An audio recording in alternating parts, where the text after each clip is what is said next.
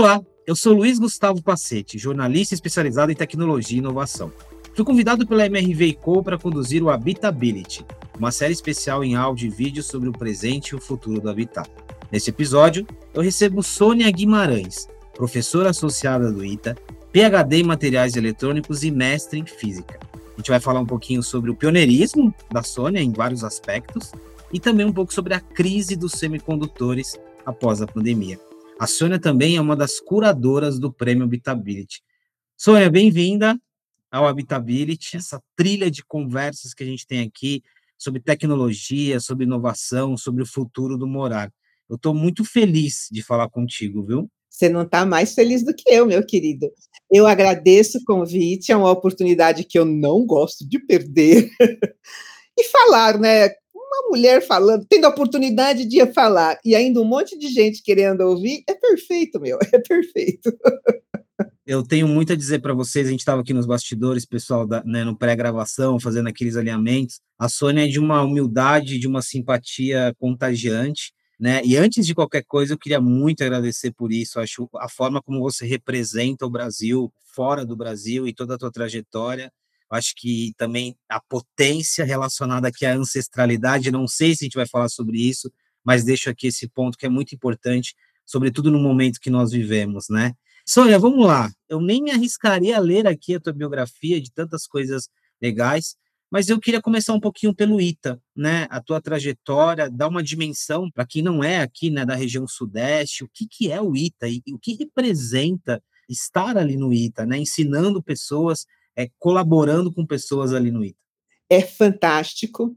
Para entrar no ITA é muito complicado. A concorrência é imensa, da ordem de 5, 10 mil candidatos para 150, 160 vagas, então aí vocês façam as contas, bem complicado.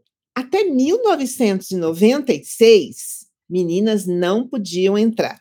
Em 96 entraram três, uma das quais não quis continuar, só duas terminaram.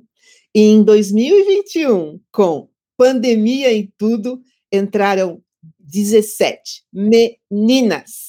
Até 1996, elas não podiam nem fazer vestibular. Em 2021, com pandemia, todas as dificuldades para se estudar e tudo mais, entraram 17 em 2022, 11, mas ainda estou muito feliz porque ter meninas é maravilhoso.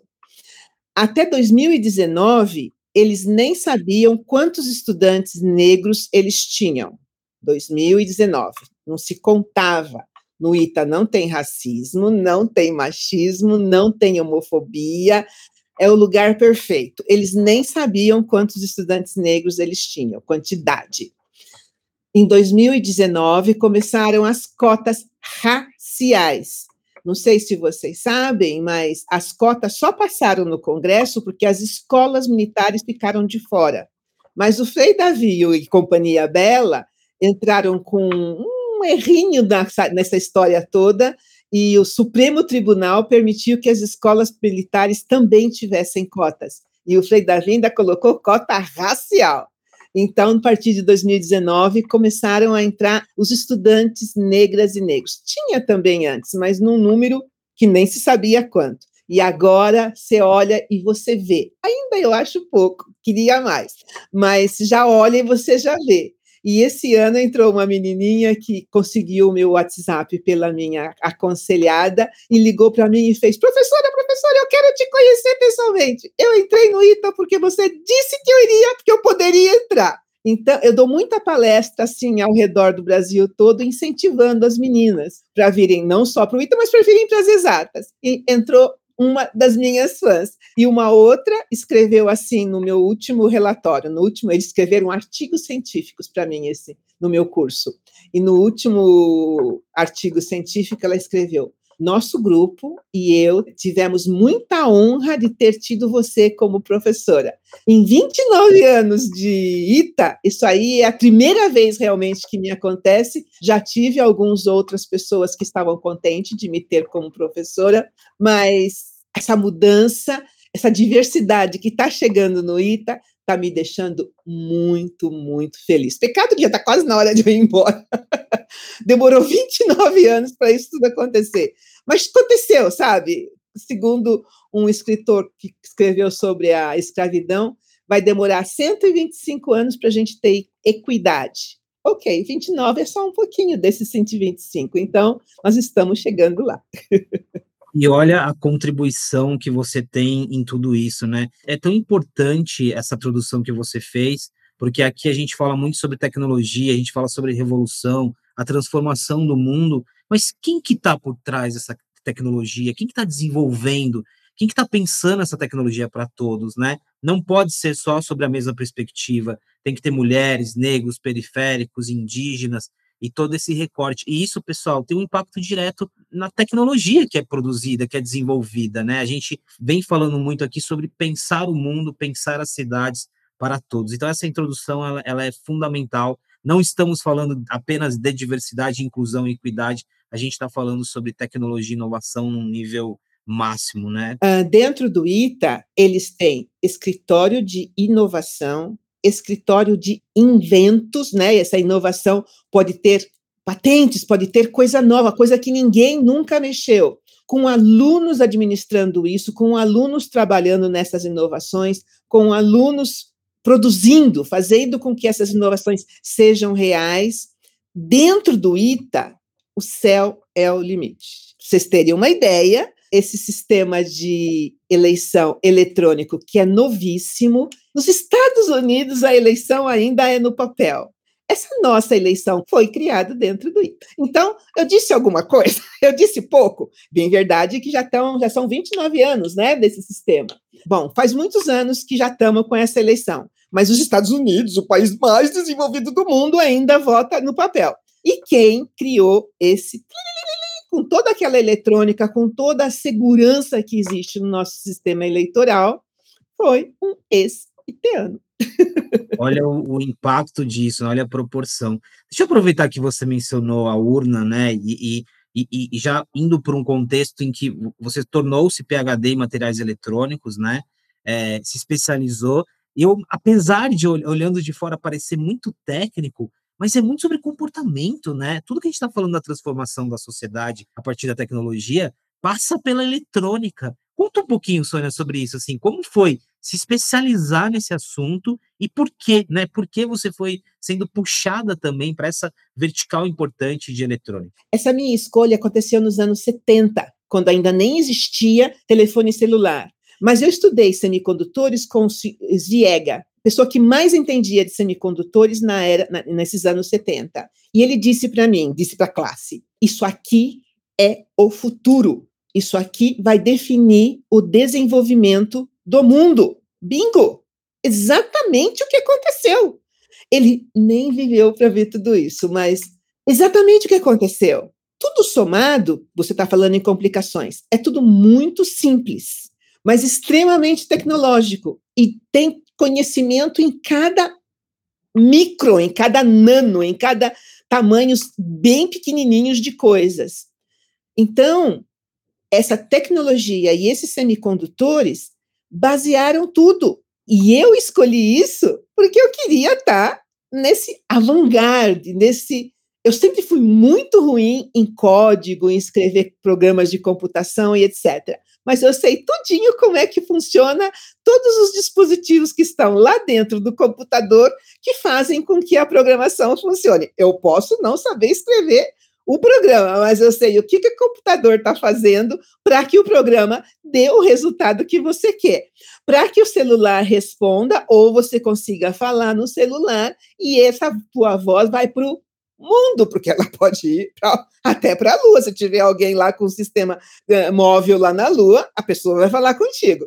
Em todos esses satélites que estão por aí, eles têm um sisteminha assim que fala com as pessoas aqui no mundo. Então, eu queria estar nesse meio. Tudo somado, eu comecei só com célula solar, que era bem simplinho, uma coisinha bem simplinha, né? Entra a luz do sol, transforma em energia elétrica. Mas aí eu fui indo para microdispositivos, depois como tornar os microdispositivos menores e menores e menores, e é isso que está acontecendo. A cada minuto, eles vão ficando cada vez menores para caber nessas coisas pequenininhas que vocês usam como celular, iPod, todas essas coisas aí. As dimensões são cada vez menores. os próprios notebooks que estão fazendo essa intermediação entre nós. Ô, Sônia, para quem não está muito imerso, né, inclusive eu me coloco nesse mundo como jornalista, né, mas de, de, humanas, como que a gente pode definir um semicondutor? Assim, é a mesma, é a mesma coisa que um chip? O que, que é? Do que, que a gente está falando quando a gente fala de semicondutores? Bem simplinho, todos os funcionamentos estão baseados em junções que formam os diodos. O que, que é feito da forma mais simples de se explicar. Você junta um material tipo N, qualquer material tipo N, logicamente, tem que ser. Antigamente tinha que ser um semicondutor. Agora eles estão criando materiais que se comportam como semicondutores, porque agora eles precisam de tamanhos muito, muito pequenos. Então eles estão criando materiais dessa forma, inclusive materiais orgânicos. E uh, você junta um material tipo N e um material tipo P, no sentido positivo e negativo. Pense somente simplesmente isso, positivo e negativo. E junta os dois, gruda mesmo, gruda, põe os dois juntico, juntico. No momento que você faz isso, todo o material tipo o positivo, negativo ou o positivo, enfim, eles vão correr uns contra os outros, porque os de carga diferentes se atraem. No momento que eles fazem isso, e aqueles que chegam primeiro se cancelam, eles se anulam. Nesse momento que eles se anulam, eles criam uma regiãozinha onde não vai ter corrente, porque eles se anularam. Vai ficar de um lado positivo, do lado negativo, e, e uma região no meio, porque elas se anularam no momento que você grudou. Muito bem. Na hora que você pega esse positivo, esse negativo, com essa região nula no meio, e coloca, por exemplo, coloca numa pilha. No momento que você coloca numa pilha, se você colocar o positivo do lado do positivo e o negativo do lado do negativo, o negativo vai fazer, dar mais força para aquele negativo que está ali, ele vai ter força para pular aquela região que era neutra e fazer corrente. Só se você botar positivo com positivo, negativo. Se você fizer ao contrário, negativo com positivo e positivo com negativo, essa região nula vai aumentar e não vai haver corrente. Então, como é que funcionam os semicondutores? Você faz essa ligação contrária ou a favor no momento que você quiser. Você está no teu celular e você quer falar. Naquele momento, o teu semicondutor está conduzindo positivo, positivo, com negativo, positivo. E o outro lado, do outro lado, está ouvindo, então não pode ter corrente daquele lado nesse sentido de transmissão. Aí aquele lá ouve, na hora que ele fala, troca essa ligação positivo, positivo, negativo, negativo, e há a comunicação. Isso é feito zilhões de vezes no computador, no celular, no iPad, na TV, enfim, e vai conduzindo ou não quando se quer. Só quando se quer. E quando você tem zilhões de, desses semicondutores pequenininhos aí, você vai conseguindo fazer tudo. Num certo momento, ele vai ser zero, não conduzindo, zero é a comunicação, zero é o teu código, zero, zero. No outro momento, vai ser um. E você só vai ficar trocando zero, um, zero, um, comunica, não comunica, faz a conta, não faz, faz uma raiz quadrada, dependendo do zero, zero, zero, um, um, um, e vai fazendo essas combinações infinitas até você conseguir um resultado no teu computador ou onde você estiver fazendo usando teu semicondutor. Então, assim, o semicondutor ele, ele tem uma base muito simples, o conceito é muito simples, mas ele foi fundamental para chegarmos até aqui, do ponto de vista de tecnologia, de equipamentos. Com, com, que papel que ele desempenhou, né? Porque, vamos supor, a gente está falando de 2000, o surgimento do iPhone em 2007, né? De lá para cá, olha o tanto de equipamentos, né? Um relógio inteligente, assistentes de muitos componentes eletrônicos. Sem falar em carros, que legal que a gente vai falar de carros, mas é, que, o que, que aconteceu assim? Como que foi importante a partir desse conceito, dessa pecinha, posso chamar, simples em sua essência, para essa revolução que a gente viveu? Foi juntando tudo quanto é possibilidade desses positivos e negativos, em tamanhos muito, muito pequenos para dispositivos muito pequenos, tamanhos grandões para dispositivos grandes, as células solares, aqueles painéis imensos. Existem células solares que cobrem lugares como, por exemplo, São José inteiro, para produzir energia para países inteiros. Então, iniciou-se simplinho, simplinho, foi juntando isso, aumentando, aumentando, encadeando, fazendo uma cadeia fantástica de funções e funcionalidades, e chegamos onde a gente chegou. Sempre no mesma base. Você pode ter NNE, eh, negativo, negativo, negativo, e depois pode intercalando, você define o que você quer como resposta e vai colocando essas negatividades e positividades e como você quer muita resposta muito rápido em dispositivos muito pequenos, agora no meu tempo a gente trabalhava com microdispositivos, mas agora nós já estamos em nanodispositivos, que são um milhão de vezes menores mais finos, menores em dimensão e mais finos. Para quê? Para que a resposta seja muito mais rápida, que agora, além de tudo, você quer resposta rápida. Então, basicamente, é isso. E com o conhecimento, você foi agregando outros materiais. No meu tempo, eu trabalhava muito com silício. Hoje já existem dispositivos com material orgânico. Sabe por que, que eles querem que o material seja orgânico? Porque eles querem, por exemplo, que você dobre uma TV de 100 polegadas OLED, né? Uh, OLED são materiais dispositivos uh, diodos orgânicos que emitem luz. Você possa dobrar uma TV de OLED, botar no teu carrinho e levar embora. Ou dobrar, agora já está saindo vários celulares dobráveis, né? Ou dobrar teu celular, mas ele continua funcionando, a imagem lá dentro continua sendo exatamente a mesma. Por quê? Porque eles estão colocando agora outros materiais, como, por exemplo, materiais orgânicos. Ou mesmo, agora eles estão trabalhando com quantum dots. Quantum dots é trabalhar com materiais orgânicos numa dimensão uh, muito, muito pequena. Para quê? Para aumentar a definição da imagem. E não, por exemplo, os, os um, dispositivos orgânicos são extremamente vulneráveis a líquidos. Se cair seu telefone celular, sei lá quanto que você pagou, cair na água, vai, vai. Bom, se bem que todos os celulares, se caírem na água, é problema. Mas, em soma, com os quantum dots, já não tem mais a vulnerabilidade de água. Ela, eles suportam água, eles são feitos na água. Então, se você perceber bem o que estou falando, é sempre desenvolvimento tecnológico para um determinado fim que antes o material anterior tinha uma vulnerabilidade e, portanto, não interessava para um ou outro produtor. Aí, o que, que ele fez? Pesquisou mais e foi atrás de materiais mais rápidos, mais baratos, porque também, se for uma coisa muito cara, não vai ser interessante, com mais material no mundo, porque se for um material que você vai achar só na China, só na, não sei, lá no Alasca, pode ser um pouco um problema, né? Então, seria bom trabalhar com materiais que você encontrasse mais facilmente até aqui vocês já perceberam, né, que quando a gente fala de semicondutores, gente, nós estamos rodeados de semicondutores e a nossa vida hoje, a nossa comunicação, o nosso entretenimento, ela depende basicamente desse, desse, desse conceito, desse elemento. Isso, isso é muito importante. Então, você falou sobre eficiência, falou um pouquinho sobre a evolução, né, a melhoria em uma perspectiva histórica, e, e aqui tem um ponto importante, o exemplo que você deu de material disponível de matéria-prima disponível. Aqui eu queria falar um pouquinho sobre a questão da sustentabilidade. Né? Daqui a pouco a gente vai falar da escassez e conversa um pouco com isso, mas, por exemplo, a gente sabe que é, a, ter a matéria-prima está relacionado até mesmo à concentração de alguns países, né? É, qual que é a importância que essas duas perspectivas de ter uma forma sustentável né, para desenvolver, considerando que o consumo de eletrônico né, segue uma curva de, de crescimento é muito importante.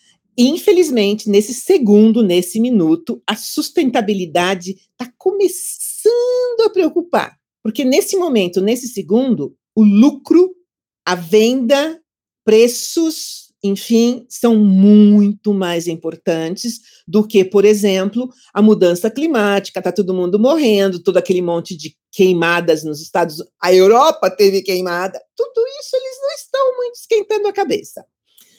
Mas como a coisa está pegando e a opinião pública está pegando, e aí eles já começam a fazer propaganda. Ah, esse teu celular matou tantas pessoas em tal lugar porque está sem água naquele lugar e etc. Eles estão pensando um pouquinho, então a sustentabilidade, a ecologia, a preocupação com o meio ambiente ainda é pouquinho, porque o lucro é os que estão na frente disso tudo têm um, um lucro, um, uma entrada de recursos muito maior do que a preocupação com tudo isso. Mas eles já começaram, tá bom? Já começaram a se preocupar. Eu costumo falar muito, vamos para células solares, porque está sem água nas hidroelétricas e tudo, e alguém levanta a mão, é, mas as células solares produzem tal e tal poluente no ar. Então, agora, ou mesmo alguns materiais orgânicos produzem é, luz, são poluentes. Então, agora você tem que decidir o que, que você realmente quer. Você quer uma coisa extremamente avançada que vai te produzir recursos, dinheiro, você vai ficar riquíssimo, ou você vai ficar preocupado que está acabando tal material, está tirando a floresta amazônica, por exemplo. E cada um está indo devagar nisso, muito devagar. Mas cada um está começando a pensar nisso. Começando. A situação do mundo já está bem precária e eles estão começando. Então, sustentabilidade, desenvolvimento tecnológico e tudo mais, está devagarinho, devagarinho, devagarinho existem grupos que estão só pesquisando para ter todo esse desenvolvimento, mas despoluir mais. Mas esses não são a maioria e não são os que têm maior recurso. Portanto, eles só vão conseguir que alguém vai atrás deles e, e, e, siga o que eles estão dizendo no momento que eles começarem a dar lucro, no momento que eles disserem, ó, oh, tua fábrica pode continuar assim assado, e aí vai poluir menos, e você não vai perder muito dinheiro. Está entendendo? Então, essa história de sustentabilidade, de ecologia, ainda está complicado nas grandes fábricas e eles estão indo muito devagar para todo o problema que o mundo já está encarando, porque a mudança climática já está aí, já está aí, já está aí. Quando eu era pequenininha, no dia 7 de setembro, fazia tanto calor que as piscinas públicas abriam, então a gente podia ir para a piscina no dia 7 de setembro. 7 de setembro desse ano eu estava de casaco, eu estou usando até hoje ainda o meu cobertor fortíssimo, tudo, quer dizer, sabe? É real essa coisa que está mudando. Hoje está um calorão danado aqui, mas ontem estava muito frio. E aparentemente vai cair uma chuvona e amanhã vai fazer frio de novo. Quer dizer, então a preocupação ainda está muito aquém de tudo que o mundo está precisando. E esses grandes produtores, esses milionários que produzem Samsung, Sony, etc., etc., estão preocupados com o meio ambiente, mas desde que não diminua,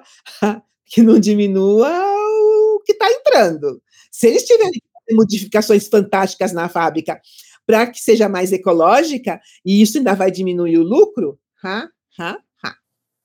Eu estou lembrando aqui muito, e agora a gente vai entrar nessa parte do, do, da escassez que a gente viveu, que ainda vive né, em relação aos semicondutores, quando o Tim Cook da Apple né, já estava alertando ali, olha, teremos alguns desafios para a entrega do iPhone 14, por exemplo, estamos mobilizando toda a nossa cadeia aqui, porque a gente ainda vive. Eu, eu tive a oportunidade de falar com muitos, muitos presidentes de companhias, é, Intel, Qualcomm e várias outras, e eles vinham alertando muito, né? Não temos uma data para essa escassez terminar e por aí vai. Agora, por quê? Assim, o que, que aconteceu? Né? Eu acho que o exemplo que você deu agora de consumo e sustentabilidade está relacionado a isso, mas por que, que a gente vive essa crise, essa escassez? E por que, que ela se agravou, digamos, ali na pandemia? Né? O quanto que a pandemia contribuiu, mas o quanto que essa crise ela também é um reflexo do que a gente já estava falando, né? dessa cadeia e desse aumento de demanda. Todos eles produziam todos esses dispositivos na Coreia, Japão, China, Singapura, porque esse pessoal cobra muito baratinho. Era muito barato. Ao invés de produzir isso nos Estados Unidos, na Europa, mandar para esses países asiáticos, produzir tudo, não era só os semicondutores. Tudo começou a ser produzido lá porque era muito mais barato. O que, que aconteceu? Onde a pandemia começou? Qual foram os países que pararam primeiro por causa da pandemia? E pararam. Eles foram obrigados, eles pararam. Fábricas imensas pararam mesmo, pararam. Aí, acabando a pandemia, eles voltaram a produzir para eles primeiro, porque houve um tempo que eles eram só os produtores. Essas grandes empresas americanas e europeias mandavam lá a coisa, eles produziam e o dispositivo voltava para os Estados Unidos, para a Europa e eles montavam. Agora, na China, na, na Coreia e tudo mais, eles produzem o dispositivo e montam o equipamento lá também. Então, o que, que aconteceu? Está acabando a pandemia, eles voltaram a produzir, mas eles também têm a demanda deles interna. Eles estão montando celulares, computadores, TVs, etc. Ok. Quando eles terminarem de produzir e montar as coisas deles e venderem, aí eles vão começar a fazer a demanda externa. Porque como que eles vão fazer demanda externa primeiro? Eles não são loucos. Isso é no que todo mundo entrou. Nós ficamos sem luva. Não existe uma fábrica de luva no Brasil. Sabe por quê? A luva chinesa, coreana, japonesa, japonesa não sei, era um, dois, três, quatro, cinco, seis centavos. Por que você ia fabricar luva aqui? Como eles tinham um preço fantástico, o mundo mandou fabricar todas as coisas lá. E aí voltava para cá, vendia, etc. Aí eles começaram a ter a demanda deles, sinto muito. Sabe? Eles inicialmente produziam para vender. Agora eles produzem para eles mesmos. Então, primeiro a demanda deles, quando eles tiverem com a demanda deles suficiente e puderem exportar, eles vão exportar, porque é lógico que a vantagem, eles não querem não exportar, mas agora eles produzem as coisas deles lá mesmo e vendem para a gente já montado. a gente, ou seja, a gente ainda vive essa escassez, né? Ela não está normalizada, a situação ela, ela ainda está se ajustando. Agora, numa perspectiva futura e, e, muito prática, eu acho que você deixou muito claro isso, né? É, a gente precisa ser mais independente, né, na produção. É, é aqui é uma discussão muito econômica, né, sobre globalização e outros elementos. Agora, considerando uma perspectiva futura, né? É, a gente está falando de 5G, como eu já mencionei, internet das coisas, carros elétricos, carros semi-autônomos, carros autônomos. A gente tem um boom de demanda e de coisas que estão se digitalizando. E aí, né? Primeiro, quanto que essa conversa ela se torna um pouco mais preocupante entre aspas, né? A gente vai viver esse desafio por quanto tempo e onde está a solução? Eu acho que você passou um pouquinho pela solução, né? Quando falava dessa descentralização, mas a partir daí, onde está essa solução, né? Ou se o desafio também. Temos que produzir aqui. Nós temos material, temos conhecimento. Nós produzíamos dispositivos microeletrônicos aqui. Nós produzíamos. O que, que aconteceu? Ficou muito mais barato comprar lá fora, as fábricas simplesmente fecharam, sabe? E agora não tem lá de fora para comprar. Então tem que produzir aqui. E você quer saber? Nós temos mão de obra, temos conhecimento, é possível, é possível. Então, temos que voltar a produzir coisas aqui, não é possível viver precisando de luvas. E olha aqui, Sônia, você comentando, é, o Brasil tem polos e mais polos né, de inovação, de, de pesquisa e de estudo que estão preparados para isso. É muito interessante quando a gente traz o, o problema, mas na verdade a solução interna, né? Isso é muito interessante. Tem um ponto aqui que e eu gosto muito de trazer essa, essa reflexão aqui para o Habitability, que é o nosso papel como cidadão também, como pessoas que consomem tecnologia, né? Talvez às vezes você possa estar se perguntando, nossa, mas essa conversa está tão distante, né? A gente está falando de semicondutor, China e tal, mas não está distante, né? O nosso consumo, o nosso consumo consciente e sustentável, considerando que a gente depende cada vez mais dos eletrônicos, passa por isso, né? Tivemos aqui falando dos ODS da ONU, falamos sobre sustentabilidade, então aqui é uma conexão muito forte com o nosso dia a dia, né? Sônia, que aula, na verdade, né? A gente ficaria aqui horas e horas. Foi um postinho, a gente começou falando da tua trajetória, passamos um pouco por essa evolução, né, do, da eletrônica até chegar nesse, no ponto dos semicondutores. Eu queria muito te agradecer e queria que você terminasse com uma reflexão para a gente, assim, o quanto que, voltando lá no início que a gente estava falando, né, o quanto que essa conversa toda de tecnologia, de semicondutores, de negativos e positivos, ela também é uma conversa sobre pessoas, né, sobre pessoas, sobre seres humanos e sobre perspectivas diferentes. Gente, nós não conseguimos sobreviver sem esses gadgets que eles chamam, né, sem celular, televisão, sem todas essas coisas. Gente, quem desenvolveu tudo isso foi inicialmente um cientista, três físicos, deixa eu dizer, os semicondutores foram três físicos, que não eram engenheiros nem nada, mas esse, esse desenvolvimento deles fez com que os engenheiros chegassem nisso que está esse mundo hoje. Mas tem ciência até hoje, desenvolvimento, materiais novos, ciência é desenvolvimento tecnológico, sim. E sem desenvolvimento tecnológico não existe desenvolvimento econômico. É isso. Sônia, muito obrigado, muito obrigado de novo, uma super aula aqui. Eu acho que esse episódio ele conversa muito com os, as nossas outras trilhas. Foi um prazer ter você aqui. É um prazer ter você também como nossa curadora. Muito obrigado, viu? Eu que agradeço.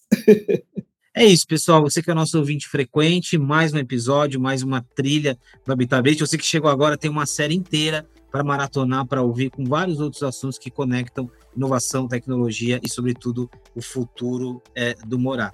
Muito obrigado. Nos vemos no próximo episódio. Né? A gente segue nessa nossa trilha falando de inovação e tecnologia e vários outros temas tão legais. O podcast Habitability é um oferecimento da MRV Co, uma plataforma habitacional composta pela MRV e outras quatro marcas, Lugo, Sensia, Regia e Urba.